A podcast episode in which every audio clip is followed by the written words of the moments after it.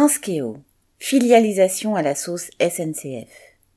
Transkeo est une filiale des groupes SNCF et Keolis créée pour faire circuler des tram-trains en Île-de-France. La ligne T13 qui joint Saint-Cyr à Saint-Germain-en-Laye dans les Yvelines a ouvert pendant l'été 2022.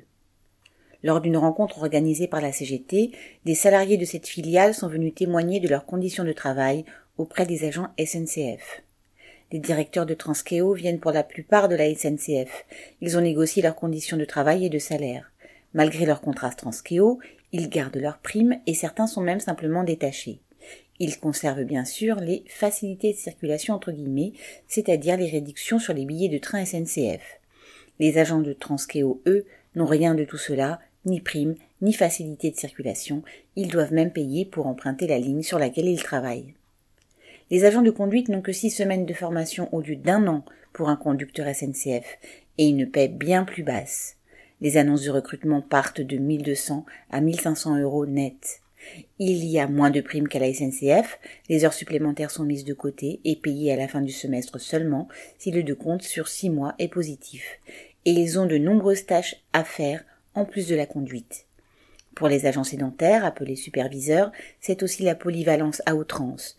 Il faut gérer les équipes, remplacer les absents, même à la conduite, renseigner les voyageurs, faire les annonces en station, etc. Même Prévert ne s'y retrouverait pas. La mise en place de ces filiales par la SNCF montre bien dans quelle direction le patronat du secteur veut aller. Il espère créer sur ce modèle d'autres lignes. Le T12 est en construction, avec la même polyvalence et les mêmes bas salaires. La SNCF est à la manœuvre dans cette histoire, elle a d'ores et déjà annoncé qu'elle ne se positionnera pas pour les appels d'offres lors de l'ouverture à la concurrence en 2024, mais passera par des filiales du type Transkeo.